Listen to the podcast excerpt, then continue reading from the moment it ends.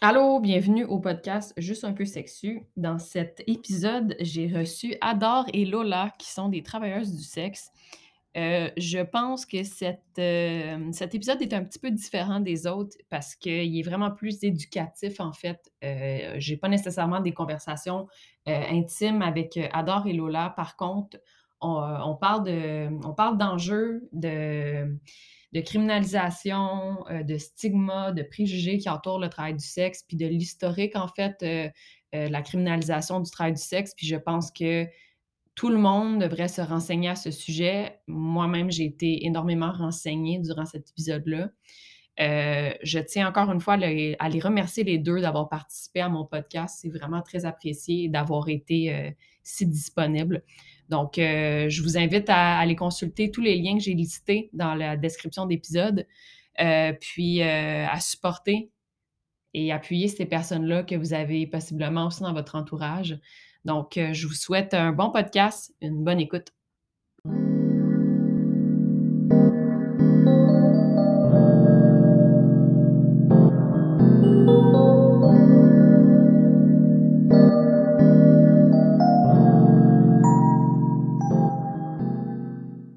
Ben, on peut partir euh, tout de suite, dans le fond, avec la définition, en fait, du travail du sexe. Oui, c'est moi qui commençais. Euh, ben, dans le fond, euh, le travail du sexe, c'est tout, euh, tout échange de services sexuels contre de l'argent ou des biens. Puis parfois, c'est un peu difficile de déterminer c'est quoi du travail du sexe puis qu'est-ce qui l'est pas, parce que des fois, ça se fait dans des cadres plus, plus ou moins formels. Par exemple, c'est quelqu'un qui va accepter de coucher avec quelqu'un pour euh, pouvoir se loger pour une nuit ou des trucs comme ça. Seulement des gens qui vont s'identifier comme travailleurs du sexe, mais qui, qui vont faire des échanges de services sexuels pour euh, toute forme de rémunération.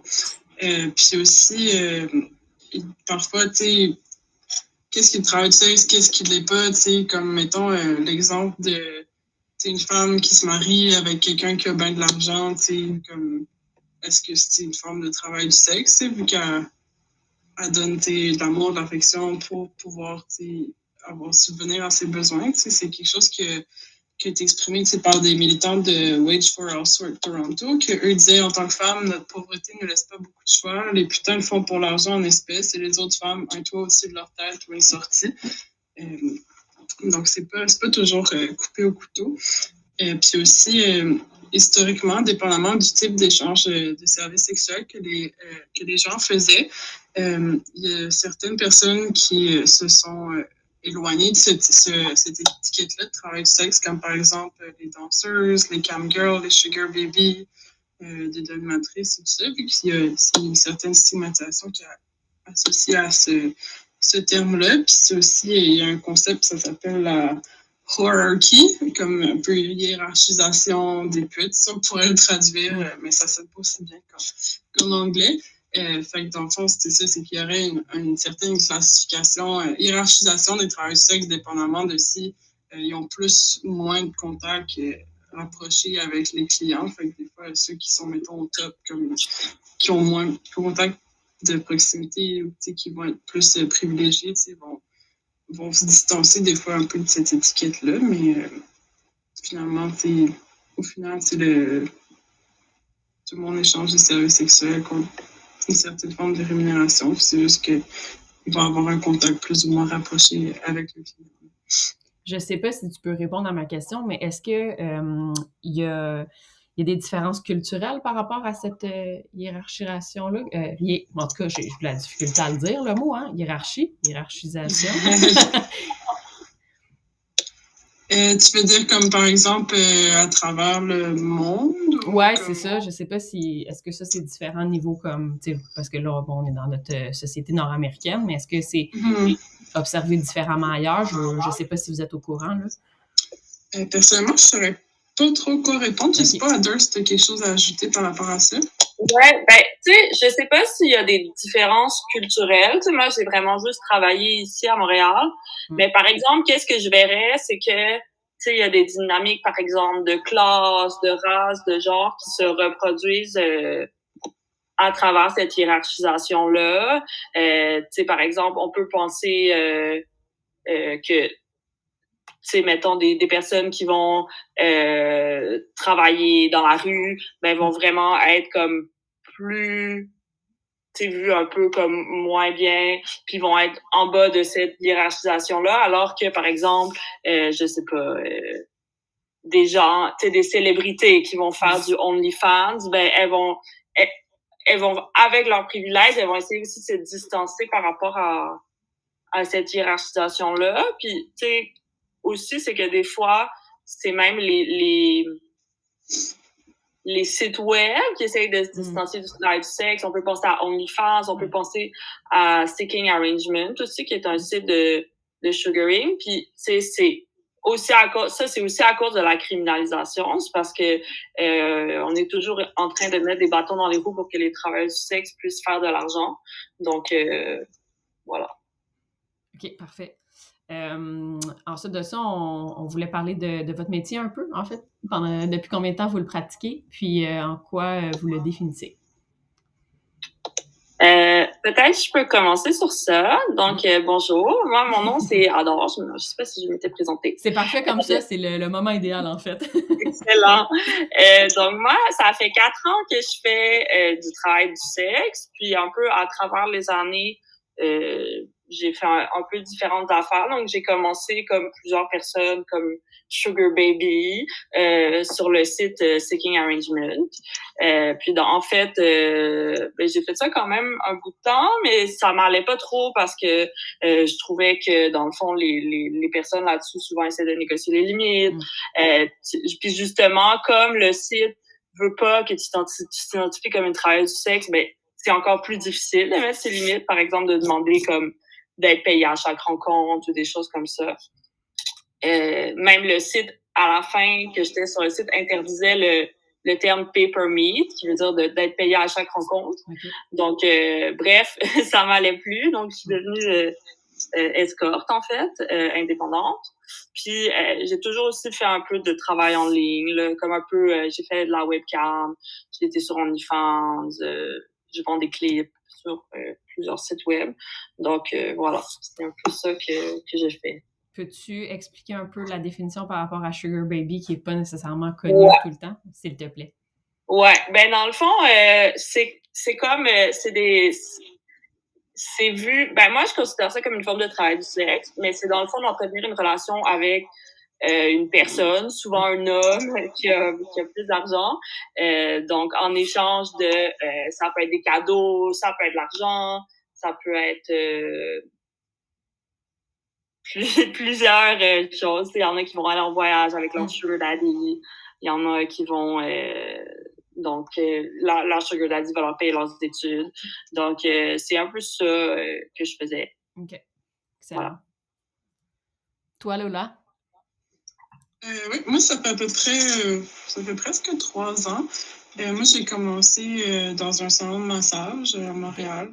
j'ai pas fait ça très longtemps, à peu près, à peu près deux mois, mais c'était pas, c'était pas un environnement qui me convenait. J'étais pas, j'étais pas vraiment dans le, le type de la clientèle et tout ça. Mais puis finalement, j'ai commencé à faire du sugaring. Puis c'est ça, c'était un peu une expérience similaire à Hunter, dans le sens que je trouvais que c'était un peu. Euh, je trouvais dans le fond que les personnes qui utilisaient ces sites-là voulaient un service d'escorte, mais sans, sans payer.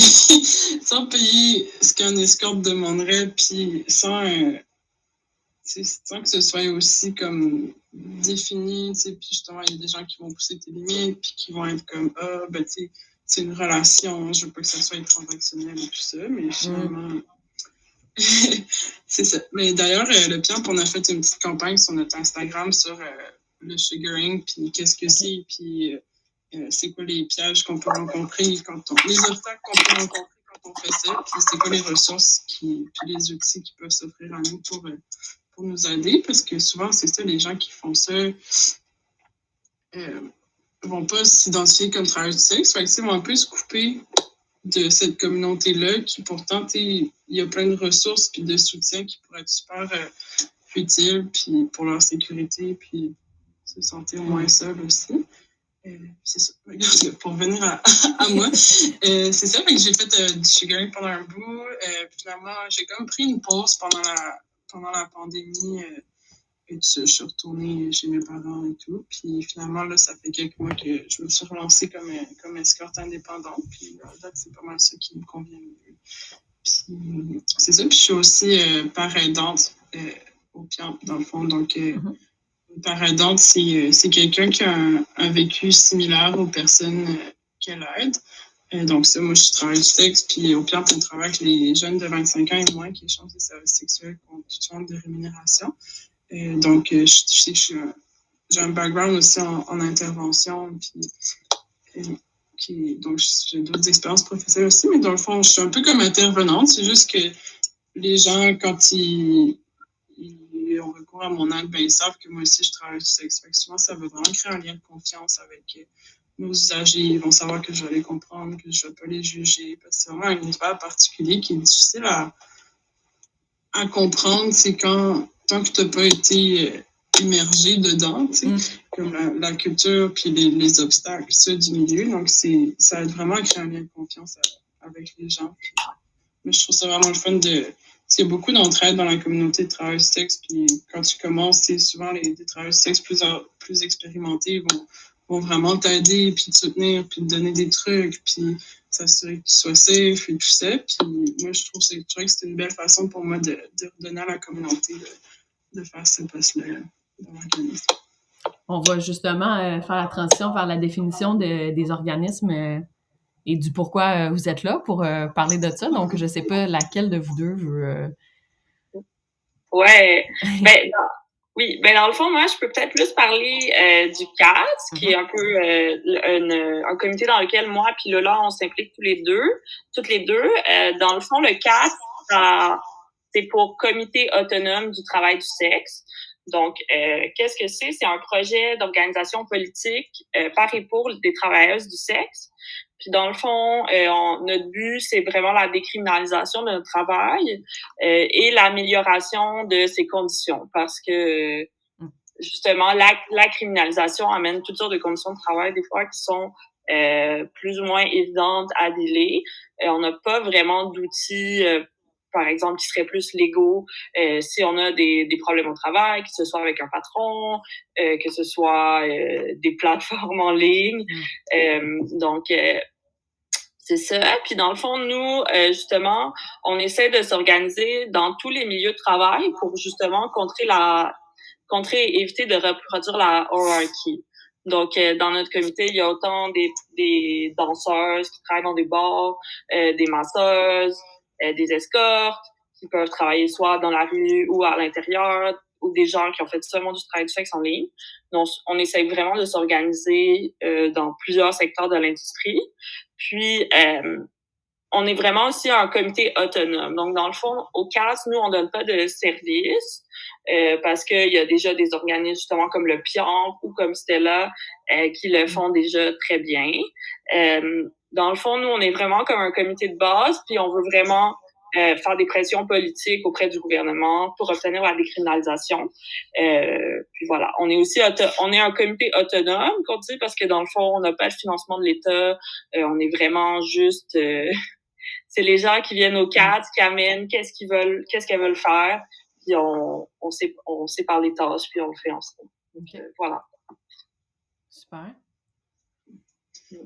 Puis, ouais, c'est dans le fond, euh, moi, je, le, je, suis militante dans le cadre aussi, donc je m'applique justement un petit cadre, mais euh, de par le fait que je, je suis pas aidante dans un organisme, c'est comme, mettons, on va utiliser les locaux pour faire euh, des réunions, des fois, des événements, fait qu'on va comme, euh, le on va comme soutenir les initiatives du CATS, mais on n'est pas on n'est pas comme affilié officiellement dans le sens que le, le client peut pas mot à dire dans qu'est-ce que qu'est-ce que va faire, mais on va, on va soutenir euh, les initiatives. Puis moi, je m'implique à, mon titre personnel aussi. Euh, vu que je travaille sexe, ben, je m'implique dans, dans, le euh, pour ça. Mais ouais, notre client, on est vraiment un, organisme de service pour les jeunes de 25 ans et moins.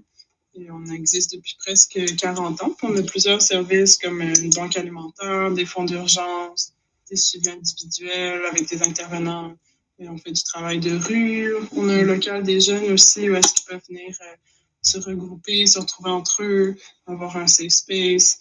on a des groupes de discussion. Et on offre aussi du soutien à l'intervention pour les professionnels qui aimeraient être mieux outillés pour répondre aux besoins de cette clientèle-là. Ah. On offre aussi du soutien aux proches, puis on fait, on donne des ateliers aussi d'éducation, autant pour les jeunes que pour les professionnels ou les proches. OK, fait que vous donnez des, soit des, de la formation, des ateliers pour ces personnes-là pour mieux les outiller, je suppose, puis les, les soutenir dans leur travail? Euh, ces personnes-là, tu veux dire les professionnels ou les jeunes? Oui, les professionnels, en fait, oui. Oui, ouais, c'est ça, les professionnels. En fait, on a, on a une formation qui s'appelle euh, Démystifions les échanges sexuels.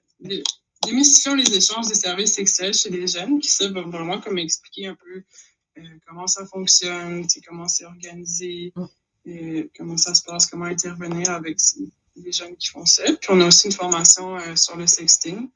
Euh, puis c'est ça. Donc on, puis mettons, mais des gens peuvent nous contacter aussi en dehors de nos formations, s'ils ont des questions, comme mettons, je sais pas, quelqu'un qui travaille en social dans une école, puis là, il y a, y a un jeune qui vient le voir qui lui dit qu'il échange du service sexuel, puis que, mettons, la personne ne se sent pas outillée, mais il peut nous appeler pour avoir des conseils, pour savoir comment bien intervenir puis nous, ça nous fait plaisir de, de contribuer à rendre des services plus inclusifs pour ces jeunes-là, puis qui aient accès à, à, des meilleurs services, même si c'est pas dans notre organisme.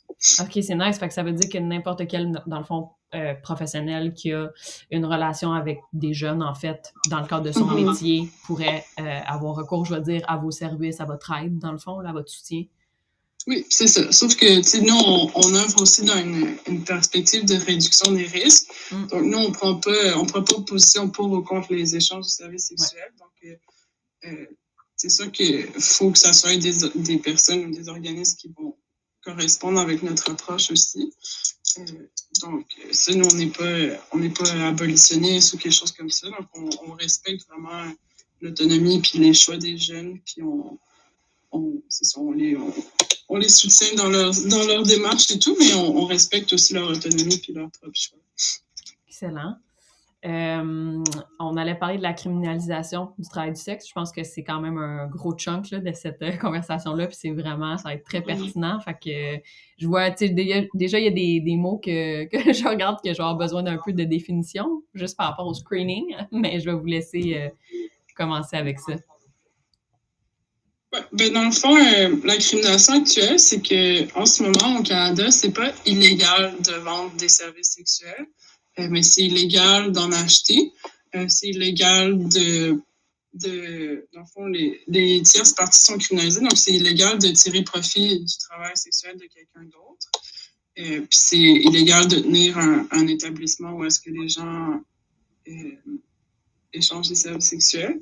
Puis donc, euh, en ce moment, vu que les clients sont criminalisés, euh, ça fait en sorte que tout doit se faire, doit se faire euh, cacher parce que les clients ont peur de se faire arrêter, ils ont peur que leur nom sorte et tout. Donc, pour les travailleurs sexe, ça devient difficile de, de, de, faire le screening. Ce qu'on entend par screening, c'est une façon où est-ce qu'on va filtrer les clients. Par exemple, on va demander euh, des informations, euh, leur nom, leur numéro, leur numéro de téléphone, euh, où ils travaillent, tout ça, ou bien des références de d'autres travailleuses, des trucs comme ça. Mhm. donc, ça, les clients, justement, sont beaucoup plus réticents à faire ça si on peur de se faire arrêter que si c'était pas criminalisé.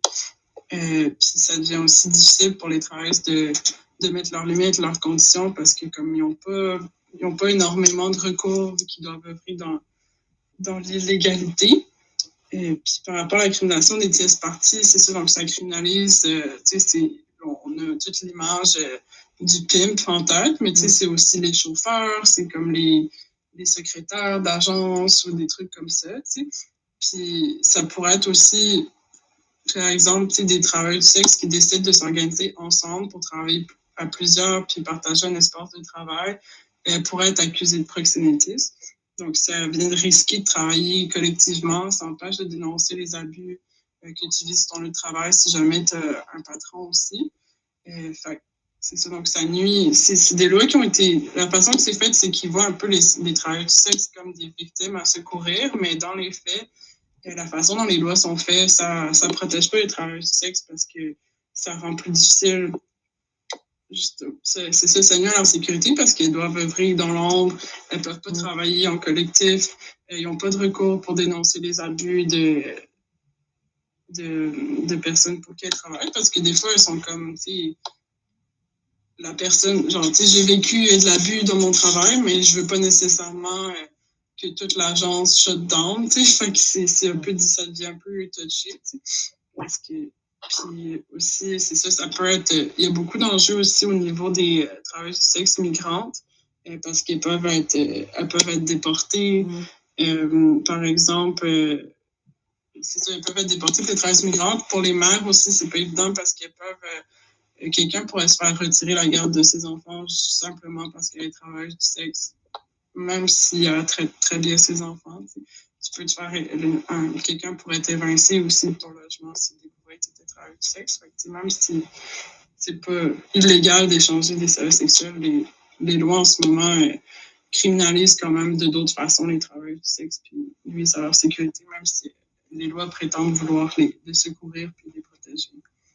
Est-ce que cela s'applique à vraiment tous les types de travail du sexe, incluant dans le fond le travail en ligne, le travail dans un lieu physique, soit un salon de massage, euh, le travail euh, dans la rue, si je m'exprime bien, et à l'intérieur, j'ai vu tantôt. Est-ce que ça regroupe vraiment toutes les sortes de travail du sexe ou. Euh? Ben, les, les, lois qui finalisent le travail sexe, c'est vraiment les échanges de services sexuels en personne en ce moment. Comme le travail sexuel en ligne, c'est plus considéré comme de la pornographie, ce qui est légal. Mais euh, il va quand même avoir beaucoup de, de, trucs à contourner parce que dans le fond, depuis. Euh, euh, Fosta, peut-être que Adore, tu veux expliquer un, peu plus. C'est que c'est extrêmement difficile de faire du travail en ligne parce que les, euh, les, euh, les, compagnies de crédit ne veulent pas être associées à ça, donc vont, euh, vont, vont, pas vouloir s'associer au site où est-ce que c'est fait, même si c'est légal. Tu sais, donc, ça peut vraiment être, être, difficile quand même de travailler en ligne, même si c'est pas illégal. OK. Ouais, peut-être si je peux continuer sur ces staff dans le fond, c'est un ensemble de lois qui a été adopté aux États-Unis, si je me trompe pas, en 2016, puis qui visait vraiment à combattre euh, l'exploitation sexuelle en ligne. C'est venu vraiment euh, beaucoup de euh, le site Backpage, euh, qui euh, dans le fond, qui était un site où est-ce que les travailleurs du sexe pouvaient mettre des annonces pour vraiment pas cher. Je pense que c'est aussi une, des parties importantes de ça. Euh, puis, dans le fond, le site s'est fait shut down par euh, la, la police mm. euh, parce que euh, il y avait des, du contenu euh, de TDS qui étaient, ben, en fait, des personnes qui n'étaient pas consentantes, qui étaient trafiquées. Euh, puis, dans le fond, c'est que il y avait comme, il y avait comme un vide juridique dans la loi, parce que dans le sens que euh, les lois sur Internet, si tu as un site qui euh, les tierces c'est majoritairement des tierces parties qui mettent du contenu. Euh, le site est pas, était pas responsable auparavant de euh, qu'est-ce qui était sur le site. Dans le sens, Facebook est pas responsable si des gens mettent du contenu euh, de choses que Facebook est pas d'accord. Mais euh, qu'est-ce qui est arrivé, c'est que dans le fond, la loi est venue encadrer ça, mais dans une définition évidemment vraiment large de qu'est-ce qui est l'exploitation sexuelle, qui englobe tout travail du sexe. Puis ça fait que ben les travailleurs du sexe, on est beaucoup euh, jetés de plateforme en plateforme. Tu sais, autant les travailleuses du sexe qui travaillent seulement en ligne que des travailleuses du sexe qui travaillent aussi avec des clients en personne, mais qui veulent mettre des annonces en ligne, qui veulent, tu sais, on, mm. je pense qu'à notre époque, il y a beaucoup, beaucoup moins de TDS qu'avant qui peuvent se permettre de pas avoir une présence en ligne. Là. Malheureusement, c'est ça devient quand même le standard, mais c'est de plus en plus euh, difficile. Tu sais, donc, euh, on se fait fermer des comptes, euh, ou tu sais même, il y avait des groupes Facebook de TDS, par exemple, euh, mettaient, euh, tu sais, qui servaient pour euh, partager des trucs, c'est-à-dire c'était qui les mauvais clients. mais ces groupes-là, ce groupe-là a été fermé par Facebook, mettons, parce que ça contrevenait aux standards de la communauté. Donc, on, on, est tout le temps dans des trucs comme ça que c'est ça, on a la, la, la, difficulté à avoir des, des, espaces où on peut échanger puis s'entraider comme travail du sexe. Ça, c'est très... Euh, c'est, ça, ça permet, en fait, euh, plus de, de, de, violence et de, mm. d'abus. Euh.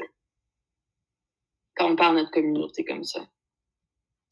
Est-ce que vous voulez me, merci pour euh, cette définition-là en passant, puis toutes les, euh, toutes les, trucs euh, spécifiques. il y a tellement de comme questions que j'ai, puis en même temps, je vous écoute attentivement parce que c'est de l'éducation, là, littéralement, en ce moment. Là. Merci encore une fois d'être là. Pour vrai, c'est très pertinent. Fait que merci. on va continuer avec l'historique, en fait, par rapport à la criminalisation du travail du sexe. Mm-hmm. Ben, dans le fond, euh, les lois qu'on a parlé, à, que le loi a parlé, c'est des lois quand même assez récentes, qui datent de 2014. Euh, avant, qu'est-ce qu'il y avait comme système en vigueur au Canada? C'est comme euh, une criminalisation partielle. Donc, qu'est-ce qui était criminalisé? C'était pas le travail du sexe en tant que tel, mais c'était tout ce qui allait autour, comme euh, euh se tenir dans une maison de débauche. Mm. donc, ou de se lister dans la rue, des choses comme ça. Euh, puis, il y, a, y a trois travailleuses du sexe, Terry Jen Bedford, Amy Lebovich et Valérie Scott, euh, qui ont poursuivi le gouvernement euh, fédéral euh, parce que euh, elles ont dit que ces lois-là étaient anticonstitutionnelles parce que euh, elles brimaient le droit à la sécurité des travailleuses du sexe. et puis, dans le fond, tous les juges euh, qui ont jugé de cette affaire-là en Cour suprême ont dit que cette loi-là était inconstitutionnelle. Euh, toutefois, malgré tout, euh, même si un juge dit que c'est inconstitutionnel, euh, ça reste que c'est le politique qui, fait les lois après. Et euh, à ce moment-là, c'était le gouvernement conservateur de Stephen Harper mm. qui était en, au pouvoir. Et ils ont voté, c'est ça, les nouvelles lois qui criminalisent les clients et les tierces parties. Euh, donc, c'était vraiment vendu au public, comme on l'a dit, comme une façon vraiment de protéger les TDS. Euh, mais c'est venu, dans le fond, euh, apporter toutes sortes d'autres enjeux. C'est des lois, beaucoup, qui sont inspirées de, du modèle nordique qu'on appelle. Donc, c'est comme un, un, système, une façon de voir le travail du sexe qui a été euh, mis en place en premier en Suède en 1999, si je ne m'abuse. Mais tous les, les, études qui ont été faites par la suite euh, sur ce système-là ont montré que ben, ça ne va pas éradiquer l'industrie du sexe, parce que c'est beaucoup ça aussi qu'on nous vend, euh, mais plutôt ça rend les conditions de travail encore euh, plus mauvaises. Euh, puis, euh, je pense que c'est important de dire aussi qu'en ce moment, il y a un autre. Euh, euh, j'ai perdu le mot, mais un constitutional challenge, une contestation judiciaire euh, qui, euh, qui, dans le fond, c'est mené par l'Alliance canadienne euh, pour la réforme sur les lois sur le travail du sexe, qui est une alliance de plein d'organisations euh, de travail du sexe partout au Canada. Puis donc, c'est ça. Le gouvernement est encore poursuivi parce que euh, il était supposé euh, aussi euh, revoir ces lois-là cinq ans après l'entrée en vigueur de la loi. Donc, ça, ça veut dire qu'en 2019-2020, il aurait dû réévaluer la loi et, euh, ben, évidemment, se rendre compte que cette loi-là ne marche pas pour protéger personne. Donc, c'est ça. Il y a vraiment aussi autant euh, le, le, le, gouvernement fédéral en ce moment euh, se lave un peu les mains de cette mm. problématique-là et euh, c'est ça, n'a pas réévalué la loi. Donc, euh, c'est ça. Nous, on pense que c'est le temps de, euh, justement, que le gouvernement devrait se pencher là-dessus et décriminaliser, enlever ces lois-là, euh, criminaliser le travail du sexe. Puis ça, dans le fond, euh, ben, les lois canadiennes vont frôler les lois québécoises, I guess, là. Je veux dire, euh, est-ce que, est que le travail du sexe, les lois sont vraiment seulement régies par les lois canadiennes ou il y a aussi des lois québécoises? Je sais pas si c'est une question niaiseuse, là, mais... Non, c'est pas du tout une question niaiseuse.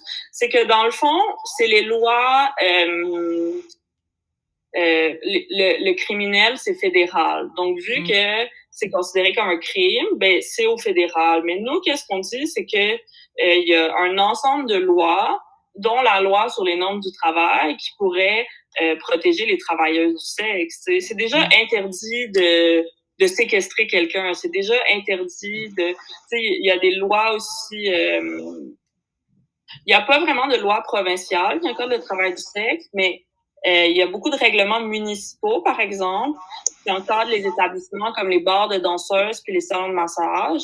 Euh, donc, par exemple, euh, à Laval, il y a quelques années, il y avait eu des règlements municipaux qui disaient que tous les salons de massage et les bars de danseuses pouvaient plus se trouver, euh, devaient seulement se trouver dans les zones industrielles. Donc ça, évidemment, ça met les travailleuses du sexe euh, en danger quand elles vont sortir du travail ou donc ça, ça, ça, nous met encore plus dans l'ombre. Puis aussi, par exemple, il peut y avoir des, des quand tu as un permis municipal pour avoir un salon de massage ou un bar de danseuse, ben c'est que euh, tu n'as pas le droit de barrer tes portes parce que c'est un, un, environnement licencié euh, par euh, la ville et ils sont supposés pour faire une inspection n'importe quand. Donc, euh, tu sais, par exemple, la criminalisation, ça affecte aussi euh, les bars de danseuses parce que ça peut vouloir dire aussi que régulièrement, il y a quand même des raids de la police pour s'assurer qu'il n'y a pas de, de de services complets qui vont se donner, par exemple, ou qu'il n'y a pas de mineurs. Ou que... Donc, euh, je pense que c'est ça. C'est il y a vraiment plein de lois. Nous, c'est sûr que souvent, on va plus parler du fédéral quand on parle de travail du sexe, mais la criminalisation se fait à plusieurs niveaux. Il y a la loi, les lois sur l'immigration aussi, euh, qui, entre autres, euh, empêchent les travailleurs du sexe migrants de travailler dans l'industrie du sexe, même dans les secteurs légaux, comme les bars de danseuses, la pornographie, euh, donc, euh, ça aussi, c'est intéressant, c'est que ces personnes-là ont, même, même pas le droit de juste, elles pourraient même pas être serveuses, mettons, aussi dans un bar de danseuse. Donc, voilà. Ça m'a fait penser à une question, je ne sais pas si euh, vous voulez répondre ou si vous pouvez répondre, euh, soyez bien à l'aise, mais est-ce que votre métier ou dans le fond toutes les lois aussi criminelles euh, vous apporte des défis concernant des trucs comme du quotidien, genre l'accès à des assurances, euh, euh, l'accès à, à, une propriété, mettons, et des choses comme ça. Est-ce que vous avez, vous avez remarqué qu'il y a des difficultés par rapport à ça ou... Tu veux y aller, là, ou...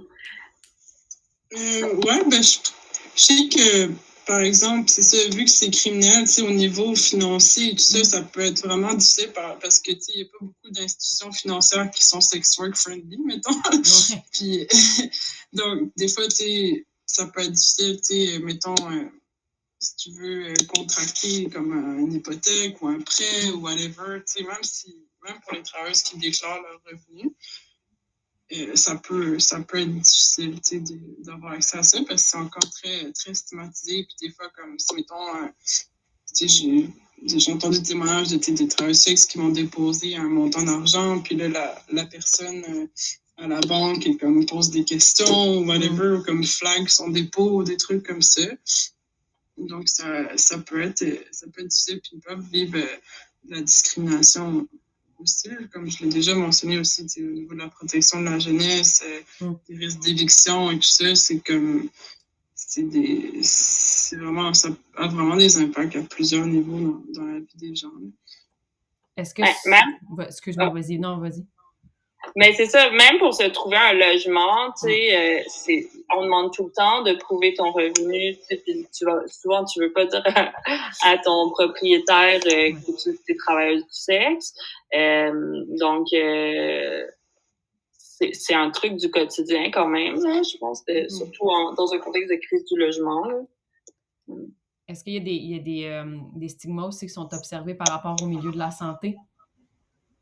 Soit de l'accès à les médecins ou infirmières ou quoi que ce soit, juste un test, euh, genre une prise ben, de sang. Dans le milieu de la santé, il y a énormément de stigmatisation par rapport au travail du sexe. souvent, on va assumer que c'est des personnes qui ne sont pas fiables ou mm.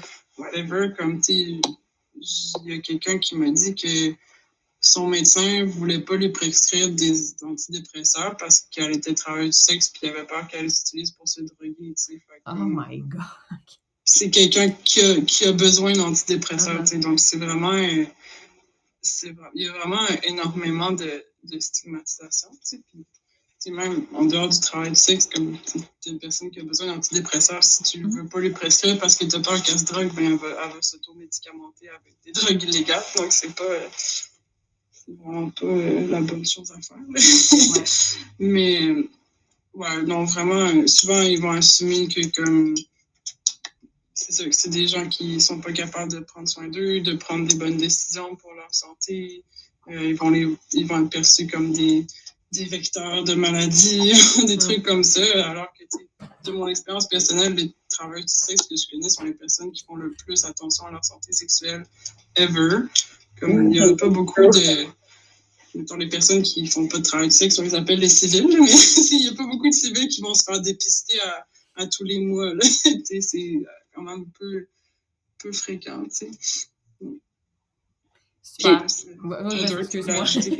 Mais aussi, tu sais, je pense que la COVID, ça a fait ressortir beaucoup mm. d'enjeux. Tu sais, par exemple, euh, l'accès à la PCU, euh, il y a des travailleurs du sexe qui ont réussi à l'avoir, mais la grande majorité, euh, non. Mm. Puis, tu sais, par exemple, tu sais, ailleurs dans le monde aussi, avait des, des formulaires d'aide d'urgence dans le cas de la COVID. par exemple, des États aux États-Unis où c'était explicitement dit que ça ça n'incluait pas les gens qui travaillaient dans l'industrie du sexe. Euh, donc, tu sais, puis tu sais, avec, par exemple, euh, le couvre-feu, euh, puis l'interdiction de rassemblement, ça a été encore euh, une une façon de, de, de, nous réprimer encore plus. Euh, on, je sais qu'entre autres à Toronto, euh, ça, a, ça a été euh, rendu public qu'il y avait des, des policiers qui se faisaient passer pour des clients pour donner des tickets de COVID aux travailleuses du sexe, euh, qui est, qui est peut-être... Puis, tu sais, c'est que c'est aussi que faut se remettre, tu sais, ça, ça fait comme un peu longtemps, là. on dirait que ça fait une éternité qu'on était dans ce contexte-là. Mm-hmm. Mais tu sais, mettons, quand il y avait le couvre-feu, il y avait quand même des gens qui travaillaient de nuit, qui pouvaient se rendre à leur travail quand ils travaillaient de nuit. Mais nous, les travailleurs du sexe, vu qu'on n'a pas, on n'est pas reconnus comme travailleuses, on n'a pas ces permissions-là, tu sais. Euh, une des choses qu'on revendiquait il y a quelques mois aussi, c'était d'avoir un accès prioritaire au vaccin parce que euh, on est on est beaucoup en contact euh, avec des gens, c'est ça notre métier, mais on n'était pas, vu qu'on encore une fois on n'est pas considéré comme du travail, ben ça nous empêche d'avoir accès à ces choses-là. On, dirait que j'en reviens comme pas pour l'affaire des policiers là. oui, ben c'est ça, puis c'est aussi qu'il y en a des gens qui sont allés euh, se trouver des jobs en dehors de l'industrie pendant la COVID. Mais qu'est-ce que tu vas faire si tu vas aller travailler à l'épicerie, tu vas aller travailler comme préposé aux bénéficiaires? C'est là qu'il y a de la job, puis ça t'expose pas moins à la COVID. Donc, euh, l'argument que c'est pour limiter la propagation de COVID est un peu euh, tiré par les cheveux, mettons. Est-ce que vous avez observé, vous, un, changement justement dans votre métier pendant le, de, ben, depuis le, début de, la pandémie? Est-ce que ça vous a affecté euh, personnellement? Ben, c'est sûr que financièrement, mhm. ça nous a précarisé, comme je pense que tous les travailleurs du sexe, euh, travailleurs du sexe ont vécu euh, de la précarité financière pendant la COVID. Euh, oui, c'est sûr que puis ça, tu sais, moi je dis toujours la précarité financière, c'est la meilleure façon de comme qu'il y, ait, ait plus de violence, qu'il y ait plus de clients qui s'essayent parce que tu sais euh, t'as tes limites, mais si à la fin du mois, t'as pas ton loyer, t'as pas, mais peut-être que tu vas accepter des clients justement sans les screener, ou peut-être que tu vas faire des choses que d'habitude t'aurais pas fait, mais que à cause que tu sais pas comment tu vas payer ton loyer, à un moment donné, il faut, euh, il faut vivre, donc euh, c'est ça. Donc, tu te mets possiblement dans une situation encore plus, mettons, de danger pour arriver à ça parce que tu parles de précarité. Est-ce que c'est ça que je comprends? Oui, c'est ça, tout à fait. Puis c'est ça, c'est ça qui est trash avec, le, le modèle euh, de criminalisation des clients et des tierces parties. Des fois, les gens appellent ça le end demand model, donc tuer la demande. Puis ils disent que l'industrie du sexe va, va arrêter parce qu'il y a plus de demande, mais dans les faits, c'est pas ça. Il y a, il y a toujours de la demande, c'est juste quelle demande ça va être? Parce que peut-être que euh, les clients qui, qui sont euh, qui ont des meilleures intentions mais qui veulent pas être découverts, qui ont une femme, ben eux ils vont euh, ils vont arrêter de d'être des clients. Puis les personnes qui vont rester ben c'est peut-être les personnes qui ont les, les moins bonnes intentions mettons. Ben tu sais je, je ne connais pas comme précisément l'historique du travail du sexe, je dois l'admettre, mais le travail du sexe a toujours existé et va toujours exister aussi, là. Donc, c'est... Je sais pas, on dirait des fois c'est facile de dire « Hey, on est en 2021, telle chose devrait être plus accessible », tu sais, c'est juste... Euh, c'est fou d'entendre tout ça, que, tu sais, des fois, dans une position, une personne comme moi, que je, je suis pas dans votre position, je pense pas à toutes ces choses-là, tu sais. Je pense que c'est vraiment important de c'est vraiment important d'avoir ces conversations-là, puis euh, d'en parler. Euh, pour non seulement, même de notre côté, les, je vais reprendre tes mots, en fait, les civils, que nos propres préjugés aussi soient, parce que c'est sûr là, qu'on en a des préjugés là, nous-mêmes, c'est sûr et certain. Là, c'est, je vais pas faire à croire qu'on n'a pas de préjugés, voyons, ça, c'est pas ça qui va faire évoluer la cause non plus. Euh, mais je trouve ça je, ne sais pas, j'espère vraiment qu'il y a des choses qui vont changer là, pour vous là, par rapport aux lois aussi, pour euh, mieux vous outiller puis vous protéger du moins. Là. C'est vraiment ça qui est important. Souvent aussi, dans le travail du sexe, les gens accrochent juste sur le mot sexe puis oublient le, mot travail. Comme, il y a beaucoup de, de nos revendications, Kat, puis de beaucoup de nos, nos façons d'analyser ce qu'on fait qui sont, qui sont basées sur le travail, sur le mouvement des travailleurs et tout ça. Donc, nous, ce qu'on ce revendique, c'est que le travail du sexe, c'est un travail, tu sais, donc, euh, donc c'est plutôt, en ce moment, je trouve que la société a beaucoup un, angle d'analyse par rapport euh, à la moralité, par rapport à, la violence sexuelle ou des trucs comme ça. Euh, donc, qui, c'est pas avec l'angle de, ben, c'est un travail, les gens, ils font ça pour avoir une rémunération. C'est des motifs, c'est pas nécessairement parce qu'ils ont été abusés dans leur enfance ou des trucs comme ça. Il y a beaucoup de gens qui vont faire ça pour la simple raison qu'on est dans un monde où tu dois travailler pour faire de l'argent pour survivre. Puis les gens voient ça comme une option plus profitable pour eux de faire ça que de, par exemple, travailler au salaire minimum ou de avoir des jobs où est-ce qu'ils ont moins de flexibilité ou qu'ils vont devoir travailler plus d'heures pour faire moins d'argent. Donc, je trouve que des fois, les gens oublient que souvent, c'est des décisions très rationnelles, très terre à terre que les gens prennent pour leur survie financière. C'est pas c'est pas nécessairement parce qu'ils ont été abusés et tout ça. même si on parle d'agression sexuelle comme la majorité des femmes subissent des violences sexuelles dans leur vie. Les, les travailleurs du sexe n'en sont pas exempts, évidemment, mais comme c'est pas, pas quelque chose qui les prédispose à ça. Comme, souvent, c'est juste la question de l'argent qui est là. Mm-hmm. c'est un travail. c'est pas nécessairement euh, c'est pas nécessairement parce que c'est la débauche et tout ça. C'est un travail qui, qui, doit avoir les mêmes droits et être reconnu comme, comme les autres travails. Mm-hmm. Puis tu sais, si je peux ajouter aussi, des fois on entend que justement ça pourrait pas être un travail parce que euh, les travailleurs du sexe sont exposés à la violence ou à l'exploitation, quand euh, il y a de l'exploitation dans plein de milieux de travail, euh, il y a de la violence dans plein de milieux de travail, mais la différence, c'est que euh, il y a un cas qui fait que je dis pas que c'est jamais facile de dénoncer qu'est-ce qu'on vit dans nos milieux de travail, mais il y a un cadre qui fait que au moins c'est un peu encadré. il y a des normes du travail, il y a des stratégies pour contrer la violence euh, le, harcèlement au travail. Mais nous, qu'est-ce qu'on demande, dans le fond, c'est que ce soit juste appliqué dans nos milieux de travail, tu sais. Oui, nous autres, euh, c'est ça. je, reprends encore parce que je trouve que c'est la meilleure façon d'illustrer. Les civils, on a quand même, tu sais, à notre job, la plupart du temps, recours à des ressources humaines, euh, plusieurs, dans le fond, personnes qui t'entourent, que ce soit des boss ou des, des chefs ou des adjoints, n'importe quoi, pour pouvoir comme dénoncer facilement, entre guillemets, quelqu'un par rapport à une une violence sexuelle euh, psychologique ou physique quelconque, tu sais. Mais à ce que je comprends, vous, vous avez même pas cette, cette option-là non plus comme dans le direct, là, tu sais, pour seulement ben être en sécurité dans votre travail au quotidien, Ben non, parce que comme Lola disait, tu sais, si, si, tu travailles, mettons, dans une agence, dans un salon, puis que euh, tu dénonces cette violence-là, ben ton milieu de travail va fermer, genre.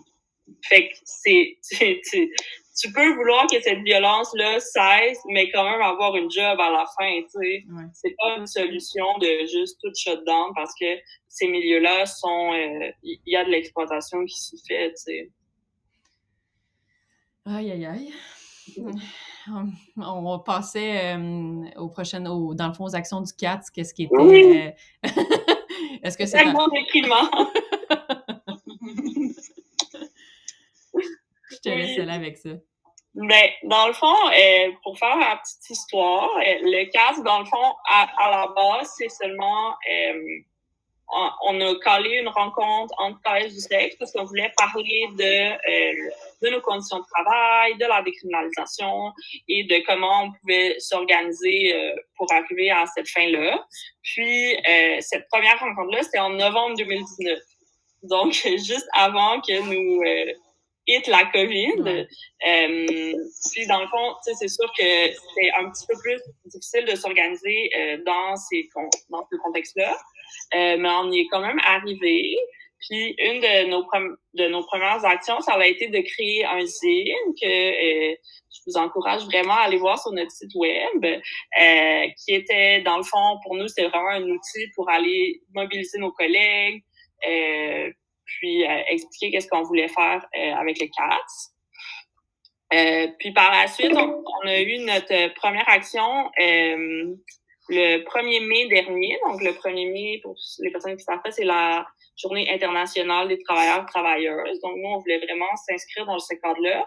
Puis, on est allé, on a fait une manifestation devant les bureaux euh, régionaux de la santé publique euh, pour, euh, dans le fond, demander, comme je disais, un accès prioritaire au vaccin, euh, puis un pardon des TDS qui ont eu des pendant la COVID, puis d'être exclus de ces mesures-là, euh, vraiment être considérés comme des travailleurs, travailleuses.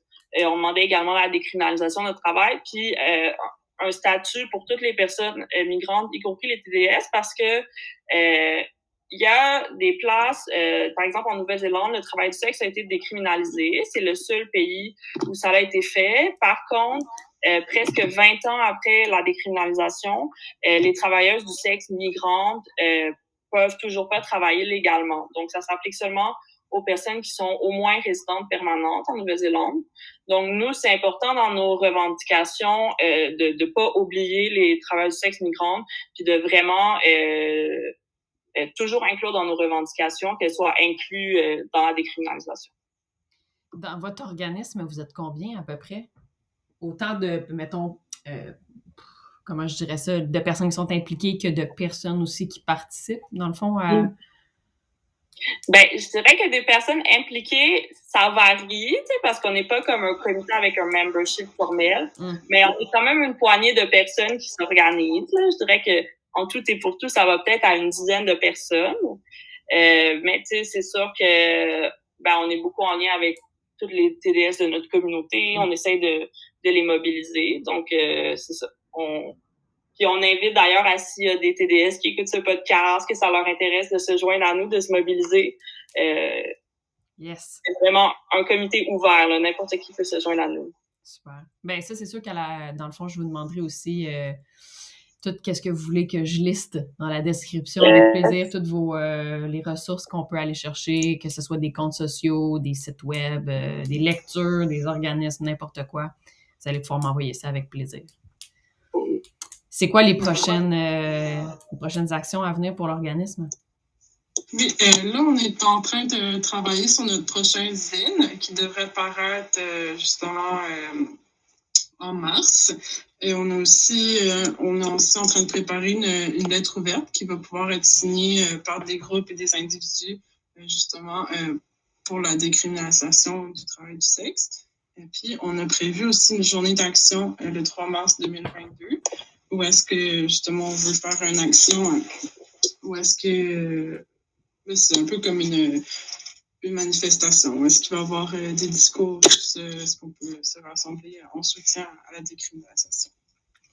Puis là, je vois aussi, euh, est-ce que tu voulais parler de, des actions du PIAMP euh, prochainement ou... Euh... Ouais, ben c'est juste, je voulais parler du, je voulais parler du PIAMP, mais euh, ben oui, vas-y. J'ai parlé, j'ai parlé des services, c'est correct qu'on annonce plus nos activités euh, aux jeunes, mais là, en ce moment, on fait des consultations pour des consultations pour savoir c'est quoi les besoins des jeunes pour s'impliquer éventuellement dans l'organisme. Puis on a aussi un atelier d'autodéfense la semaine prochaine. On a un souper de Noël pour les jeunes. Et on a une distribution de panier de Noël le 16 décembre. Puis euh, après les fêtes, euh, je moins d'idées. On a la banque alimentaire qui reprend. Puis on, dans le fond, on ne ferme pas pendant les fêtes. Donc les, les intervenants vont être disponibles aussi euh, pendant les fêtes, si quelqu'un a besoin de, soutien, de passer chercher du matériel au bureau, on a des condoms, du matériel de, consommation et tout ça, des produits d'hygiène. Euh, on a une place où les jeunes peuvent venir chiller aussi. Donc, c'est euh, ça, on va faire pendant les fêtes aussi. Est-ce que tu vas vouloir me fournir les renseignements par rapport à ces lieux-là que les gens Oui, oui? Ben, oui ça, va me faire plaisir. ça va me faire plaisir. Sinon, sur on est actif sur les réseaux sociaux. On a un Facebook, on a un Instagram. Moi, je suis sur Twitter aussi. Puis on, on regarde pas mal les gens au courant de ce qui se passe avec nos réseaux. Est-ce qu'il y aurait quelque chose que vous aimeriez ajouter à la fin? Un petit message, quoi que ce soit? Ben, merci beaucoup pour ton invitation. Euh, on est toujours euh, content d'avoir des, des, plateformes pour un peu partager euh, notre, notre message.